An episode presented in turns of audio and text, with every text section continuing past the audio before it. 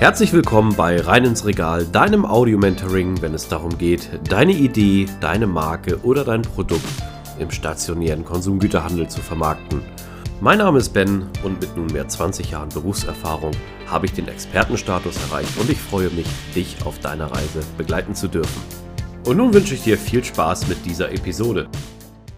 Ja, also herzlich willkommen zu Rein ins Regal und heute mit mir, Leo Bese und dir, Ben, am Roundtable. Und unser Gespräch heute dreht sich um das Thema Preisfindung. Wir sprechen um alles, was deinen Preis im Markt bestimmt. Guten Morgen. Schön, dass wir wieder zusammenkommen hier. Ja, jetzt müssen wir natürlich überfragen, über welchen Preis. Also mein Preis als Ben, den kann ich dir jetzt schon sagen, der ist ziemlich hoch.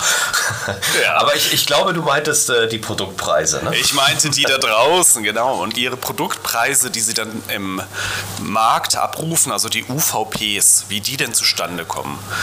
Ja, ich glaube, das ist ein geiles Thema, weil in der aktuellen Lage, also zu der Zeit, wo wir das jetzt gerade aufnehmen, den Podcast, unabhängig von den politischen Lagen, ist es halt so, dass die Preise eigentlich nur in eine Richtung gehen und das ist nach oben.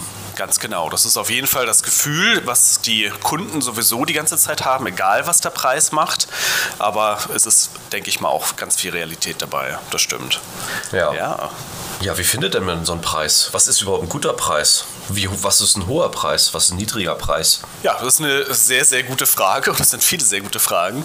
Ich denke, ähm, wir sollten vielleicht einmal als allererstes darüber sprechen, ja, was muss eigentlich mit rein und ähm, ja, was, was will der Handel eigentlich haben? Also ich glaube, das Thema Preise ist natürlich so breit gefächert, es hängt natürlich erstmal sehr stark davon ab, was die Zielgruppe ist. Da bist du natürlich Profi und auch, ja, wie so ein Preis sich zusammensetzt. Ich glaube, das setzt sich auch erstmal ähm, aus den grundlegenden Produktions- und Rohstoffpreisen zusammen. Ne? Ganz genau, ja. Also ich, ich kann auch sagen, dass diese grundsätzlichen Dinge die meisten doch auch einkalkulieren, so meiner, meinem Gefühl nach, wenn ich jetzt die Menschen in meiner Beratung habe, das ist meistens mit drin im Preis. Ähm, was dann doch aber viele auch vergessen, ist, dass der Handel ja auch seine Margen haben möchte, die tatsächlich aber auch nicht unerheblich sind und äh, die sich auch von Handelspartner zu Handelspartner dann wieder unterscheiden. Deswegen, ähm, das denke ich, ist ein ganz, ganz großes Thema, was ja alle, die mit Produkten in den Handel rein möchten, auf jeden Fall auf der Pfanne haben sollten. Doch, das ist richtig. Also vielleicht auch nochmal Fachbegriff Margen ne, ist natürlich die, die, die äh, Gewinnspanne oder die, die Handelsspanne, kann man sagen, zwischen den verschiedenen Produktionsabgabepreisen. Ich glaube, das ist sehr wichtig mal zu verstehen. Also grundsätzlich, wenn man im Einzelhandel ist, gibt es verschiedene Kalkulationsformen. Das liegt auch natürlich an unserer bekannten Mehrwertsteuer, weil da muss man etwas anders rechnen. Der Handel rechnet immer ohne Mehrwertsteuer, weil die an den Kunden weitergegeben oder letztendlich vom Konsumenten bezahlt wird. Ähm, und es gibt halt Vorwärts-Rückwärts-Kalkulation, das ist immer sehr wichtig. Mhm. Der Handel wendet immer die Rückwärtskalkulation an. Also wir gehen immer vom, wie du schon sagst, unverbindlichen Verkaufspreis aus und dann kommen gewisse Zwischenstritte. Es ist nicht einfach nur Preis X plus, äh, ich sag mal, Gewinnmarge ist gleich der fertige Preis, sondern äh, ja, wir sollten uns mal die Frage stellen, was fällt denn eigentlich so in diese ganze Preisstufe rein? In dem Fall. Ja. Ne? Und warum ist das in Deutschland so? Ja, ich denke, ähm, wichtig ist vielleicht auch noch zu der Marge jetzt, ähm, die der Handel dann verlangt, zu sagen, dass ähm, das tatsächlich auch relativ fixe Werte sind. Ne? Also das ist nicht so, dass man da als Startup, als Unternehmen so viel mitzureden hat. Das, denke ich mal, sollte einem wirklich ganz klar sein. Man kann nicht sagen, ach naja, ich habe einen relativ hohen Einkaufspreis für das Produkt gehabt, ähm, dann möchte ich meine Marketingkosten noch drauf haben und der Handel bekommt von mir, ich habe jetzt hier ein Müsli, also Trockenbereich, ähm, der bekommt von mir vielleicht 15% Marge und gut ist. Da muss er aber ganz schön glücklich mit sein. Er hat ja eigentlich gar nicht mehr viel zu tun mit dem Produkt. Nee, nee, das äh, ist schon relativ fix. Was sagst du dazu? Ja, ja, also das Thema ist nicht nur fix, sondern auch sehr komplex. Es gibt auch eine rechtliche Komponente. Ähm, die können und wollen wir natürlich hier nicht diskutieren, aber es ist halt so, es geht auch um das Thema faire und auch äh, sittengerechte echte Geschäfte. Es ist zum Beispiel so, dass du, wenn du einen unverbindlichen Verkaufspreis auch ähm, aufrufst, musst du halt gewisse Rahmenbedingungen erfüllen, dass deine Handelspartner und Handelspartnerinnen auch ja, wirtschaftlich leben können. Ne? Also du kannst nicht sagen, so ich bestimme den Markt. Mhm. Ne? Das ist ja auch dann nochmal wieder die nächste Stufe. Also es ist ein tiefes Thema, da wollen wir, glaube ich, jetzt gar nicht so tief drauf eingehen. Wichtig zu wissen ist natürlich, äh, dass wir in äh, den Bereichen mal zurückgehen, vielleicht nochmal ein bisschen so eine kleine Zeitreise machen, wo ja Leute halt dementsprechend Waren äh, aus Fernost importiert haben, noch vielleicht im besten Fall mit dem Schiff oder einer Pferdekutsche rübergebracht haben. Diese Waren wurden dann hier ja angeboten, dementsprechend. Äh, die wurden dann aber auch von lokalen Händlern eingekauft und wurden vielleicht von, von Hamburg nach Bayern gebracht. In Bayern wurden sie dann wieder weiterverkauft und jeder musste halt dementsprechend natürlich seinen Gewinn dort draufpacken, um natürlich auch sein Tun und Handeln zu rechtfertigen und ja, letztendlich natürlich auch die Wirtschaft äh, dann weiter ähm, zu leben und anzukurbeln halt, ne? oder auch für sich Wirtschaft ja. zu leben. Seine Brötchen zu kaufen, ne? Ja, genau so. Und das ist ja eigentlich der, der Grundsatz des, äh, ich sag mal so, klassischen Handelns, so wie wir es in der Vergangenheit kennen. In den letzten Jahrzehnten durch den Onlinehandel, durch die sogenannten Direktgeschäfte,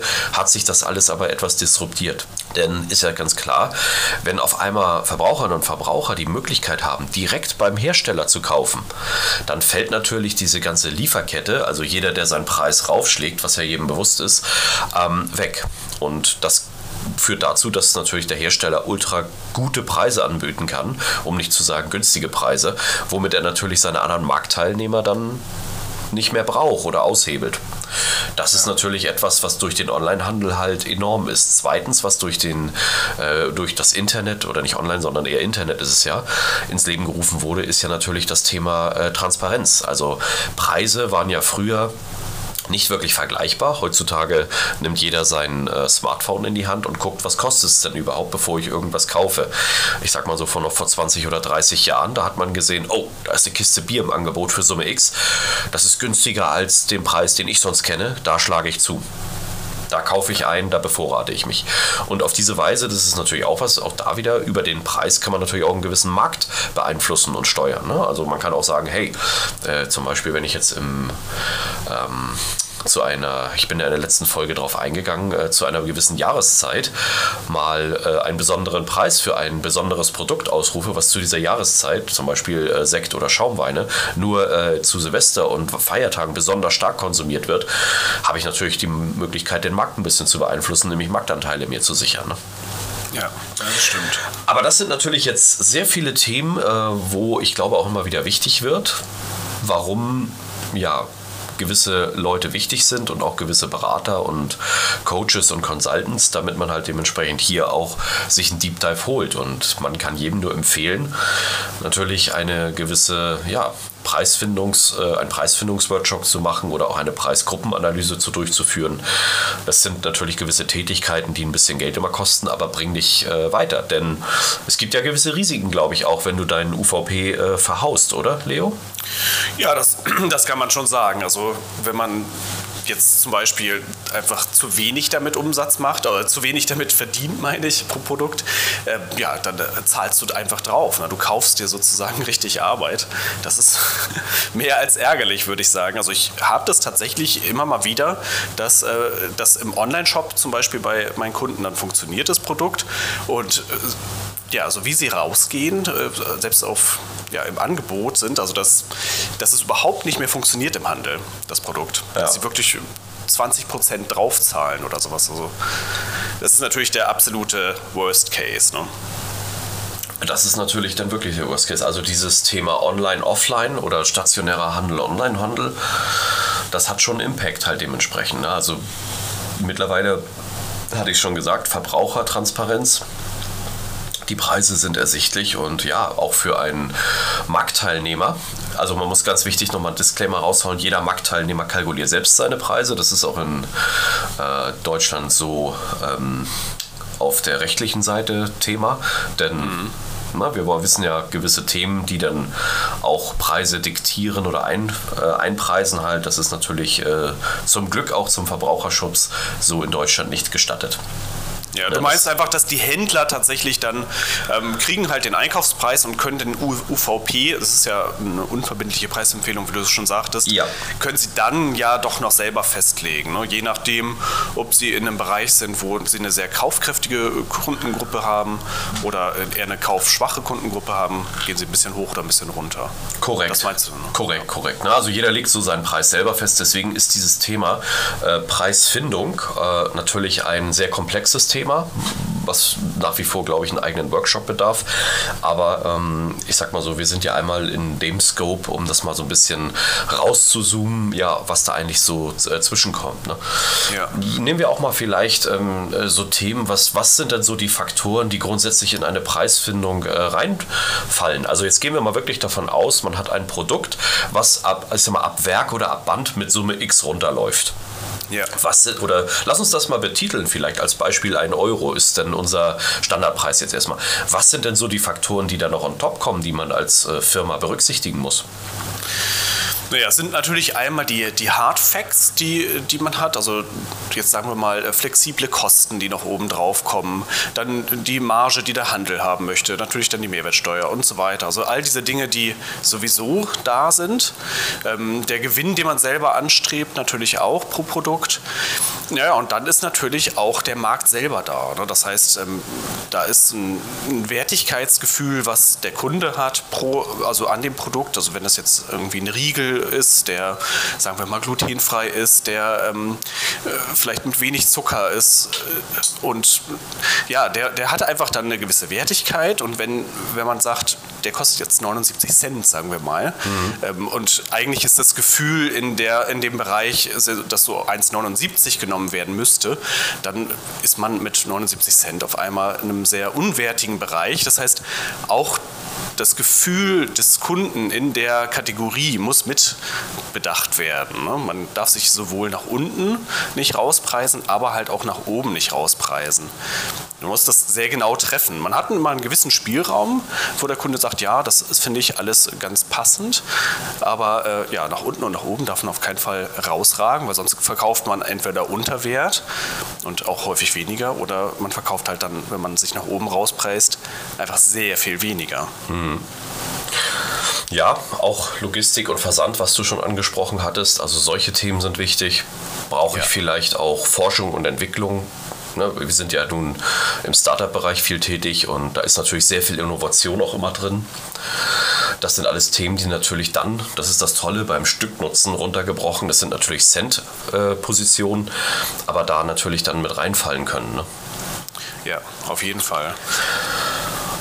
Ich denke mal, die, was halt auf jeden Fall rein kalkuliert sein muss, äh, sind die fixen Kosten, die man pro Produkt hat.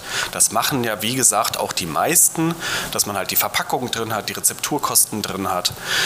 Ähm, ich empfehle auf jeden Fall auch, dass man sich gleich zu Anfang, wenn man halt drüber nachdenkt, sich ein neues Produkt zu entwickeln, dass man gleich zu, zu Anfang sich eine Preisfindung macht, wo man im UVP später landen möchte, um sich dann rückwärts runterzurechnen, was man dann eigentlich ausgeben kann für die Rezeptur, für die Verpackung und ähm, ja auch ein bisschen diese Logistik-Sachen mit drin, dass man das einfach sich schon einmal komplett überlegt, um nicht später eine wahnsinnig teure Rezeptur zu haben, von der man dann einfach nicht mehr wegkommt und sich ja letztendlich dann den eigenen Gewinn Gewinn wegfrisst oder vielleicht gar nicht mehr in der Lage ist, es überhaupt im Handel anzubieten, wenn man die Margen nicht stemmen kann. Deswegen gleich von Anfang an sollte man schauen, wo kann man am Ende landen mit seinem Preis und dann schön rückwärts überlegen, was kann ich denn überhaupt ausgeben selber für das Produkt. Ja. Ja, das ist, äh, ist ein sehr wichtiger Punkt. Die meisten machen das leider genau andersrum. Ne? Die, ja. die ähm, überlegen, sie haben halt eine Idee zu einem Produkt, dann fangen sie an, das zu entwickeln. Irgendwie, sagen wir mal, es ist jetzt ein Müsli, dann packen sie halt die ganzen wertvollen Körner und Saaten mit rein. Das wird wirklich ganz toll. Es hat mehr drin als die Konkurrenz. Ähm, äh, einfach auch nicht inhaltlich, ähm, grammaturmäßig, sondern es hat wirklich noch die Kakaonips drin und es ist wirklich alles da, was irgendwie schön und wertvoll ist und was die Zielgruppe auch toll findet. Und dann guckt man später auf den Preis und sagt, okay, ich bin jetzt ist nicht bei 6,99 gelandet im UVP, sondern leider sind es 15,99. Und mhm. weniger kann ich auch gar nicht machen, weil ich gebe ja selber schon 9 Euro aus für die Rezeptur. Ist jetzt vielleicht ein bisschen extrem, ne? aber so vom Ding her, das passiert wirklich, wirklich immer wieder leider. Aber es ist ein sehr gutes Beispiel, weil ähm, ich sag mal so, auch da vielleicht, das ist ja auch eine, eine Problematik, die wir ähm, in, der, in der Handelslandschaft haben oder auch in der Gründungslandschaft, sage ich mal so. Wenn ich jetzt eine, eine Technik habe, ich fange ja erstmal an. Nehmen wir mal ein Beispiel, ähm, ich möchte einen, wie du schon sagst, einen eigenen Keks erfinden in der mhm. Form. Den mache ich natürlich mit hochwertigen Zutaten, habe ein Ziel und mache das äh, ja in einer zu Hause oder in einer kleinen Menge, Menge in einer kleinen Bäckerei. Ich kann ja gar nicht, also mein Preis wird ja immer, ich nehme jetzt mal ein Beispiel, nachher vielleicht für diesen Keks bei 5, 6 Euro liegen am Anfang, wenn alles passen muss. Ich kann ja gar nicht mit der Idee einer Großbäckerei konkurrieren, die ihre Prozesse auf minimalste perfektioniert hat, die den Keks dann für 2 Euro anbieten kann. Ja, richtig. Und Auch noch ein sehr wichtiger Punkt halt, ne, den man immer ja. berücksichtigen sollte. Ja, das sollte man auf jeden Fall berücksichtigen, auch von Anfang an im Kopf haben, dass man dann vielleicht eher in der Gastro stattfinden kann mit seinem Keks und nicht im, äh, im Supermarkt. Ne? Das, dass man einfach dann einen ganz anderen Vertriebskanal wählen muss, wenn man so vorgeht. Das sollte einem einfach klar sein. Also hast du, hast du natürlich jetzt mal einen nächsten Big Point angesprochen. Das ist schön, wenn wir uns die Bälle hier zuspielen. ähm, also Preisfindung haben wir natürlich einmal die, die Textur, sage ich mal so, aber auch die, die Zielgruppe, also die, die Kundenzielgruppe und auch auch die Handelszielgruppe. Zielgruppe ist nicht gleich Zielgruppe. Also wo finde ich statt? Was ist mein richtiger Vertriebskanal? Ja. Ja, genau. Das ist, äh, ist absolut wichtig zu bedenken. Also dabei sei vielleicht ja auch nochmal gesagt, dass, also ich, ich finde das immer ein wichtiger Punkt nochmal zu erwähnen, dass äh, der Biofachhandel ja zwei Margen verlangt. Denn ich habe immer wieder Kunden, die das nicht bedenken und dann doch so gerne im Biofachhandel rein wollen. Das äh, ist ja auch eine wichtige Entscheidung. Ne? Sagt mhm. man, man möchte jetzt mit seinem Bioprodukt bei DM stehen oder man möchte beim, im Biofachhandel stehen. Dass man einfach sich nochmal ganz klar ist, ähm, es ist im Biofachhandel einmal der Großhandel, bei dem man ja dann gelistet wird mit seinem Produkt, der möchte eine Marge haben. Und und dann ist es halt auch nochmal der einzelne Händler, der äh, die Marge haben möchte, dass man das auch da von Anfang an mit rein überlegt.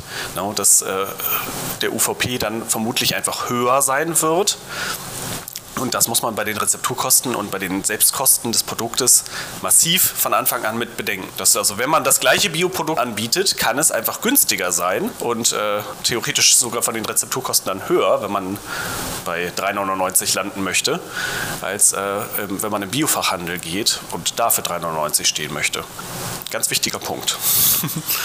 Abs absolut. Also die, die Ziel, auch da wieder die Zielgruppe, in, in welchem Handel ich, Handelskanal ich dann stattfinde ist sehr wichtig. Ne? Nun gibt es ja wirklich viele Vertriebskanäle. Es gibt Online, es gibt stationären Handel und neuerdings ja auch den äh, äh, sogenannten äh, Rapid Delivery Service, also diese ganzen ja, Fahrradlieferdienste, sage ich mal so, also Fahrrad aufgrund der Nachhaltigkeit. Ne? Die haben natürlich auch manchmal andere Konzepte, wo man halt online etwas bestellt und innerhalb von einer halben Stunde oder zwei Stunden stehen die Lebensmittel vor der Tür. Hier ist es natürlich so, auch da ist ein eigenes Kostenmodell. Ne? Da habe ich auch schon mit vielen Handelspartnern gesprochen, wie sich sowas rechnen und finanzieren kann. Das ist sicherlich Thema für eine andere Folge. Aber auch da müsste man dann in seiner Preispositionierung natürlich äh, klar sein halt. Ne?